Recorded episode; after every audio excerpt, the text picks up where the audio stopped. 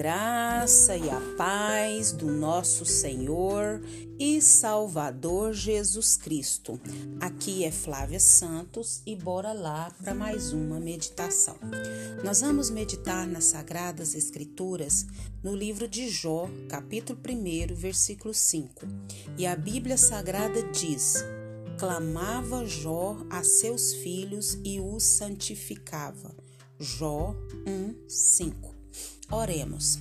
Pai, em nome de Jesus, nós queremos pedir ao Senhor uma vez mais perdão dos nossos pecados, perdão das nossas falhas, e não pedindo por pedir, Pai, mas pedindo com consciência que somos pecadores, que pecamos todos os dias, não somos escravos do pecado, mas nessa condição ainda, Pai, de filhos de Adão, ainda pecamos mas pedimos ao Senhor, em nome de Jesus, que perdoe os nossos pecados e que através do Espírito Santo venha nos convencer dos tais.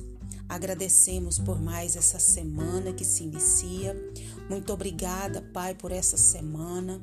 Obrigada pela semana que passou. Obrigada, Deus, porque o Senhor tem manifestado a tua graça, o teu poder, a tua misericórdia, o teu cuidado. Não temos palavras para expressar a nossa gratidão. Clamamos ao Senhor, Pai, que continue falando aos nossos corações. Fala, Pai, aos nossos corações nos ensina, nos orienta, nos capacita, nos transforma, nos guia, nos direciona.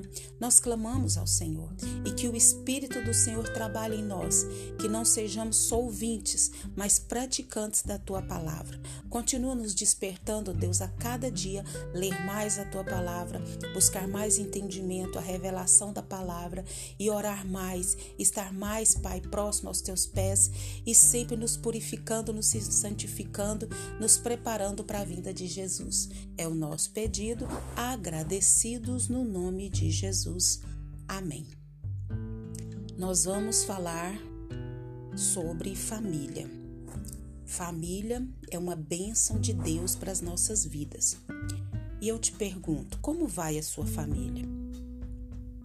Um dos termômetros que indica é, se uma sociedade está bem é a família, sabia?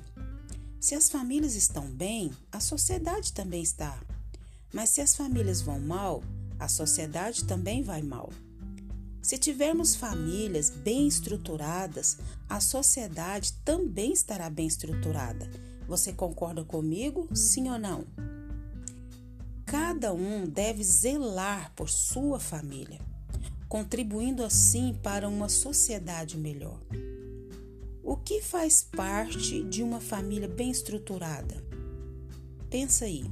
O que faz parte de uma família bem estruturada?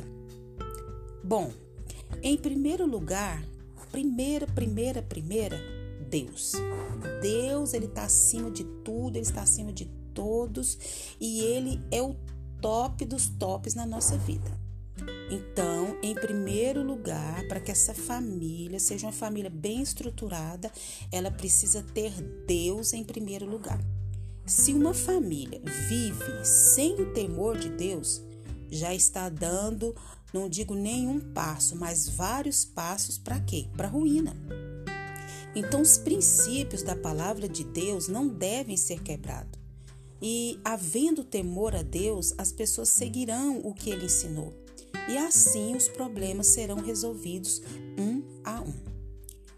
Outra área que precisa ser bem cuidada é a área dos relacionamentos do marido e esposa, pais e filhos, irmãos com irmãos. Se houver dificuldade nessa área, tal família é forte candidata ao quê? À ruína. Então, como restaurar os relacionamentos?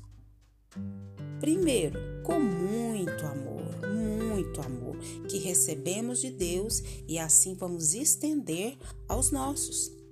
Depois, nós vamos restaurar o relacionamento com a nossa família com perdão, muito perdão, muita humildade e disposição de quê? De corrigir os nossos erros, não os erros dos outros. Então, uma família bem estruturada também ela tem que saber o que? Se comunicar. Um ajuda o outro e juntos lutam por uma vida comum melhor. Olha que coisa maravilhosa. Então, outra coisa é a comunicação. Um ajuda o outro e juntos lutam por uma vida comum melhor para todos, para o bem de todos.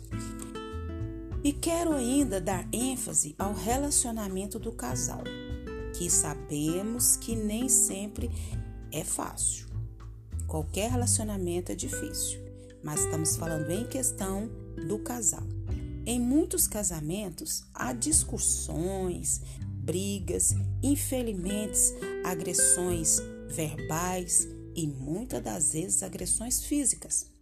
Muitas vezes agressões morais, traições, falta de humildade dos dois, falta de diálogo, falta de perdão, falta de amor, falta de querer lutar pelo casamento.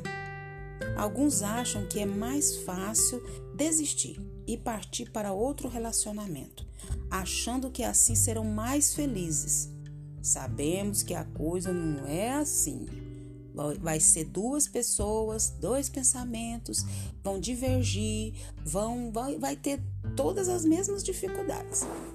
Então, cada casal precisa da direção e da orientação de Deus para sua vida conjugal. A Bíblia nos apresenta uma série de princípios para que tenhamos um bom casamento e uma boa família. Precisamos ler a Bíblia, precisamos estudar a Bíblia, precisamos ir para a escola bíblica dominical. Vou deixar aqui alguns exemplos.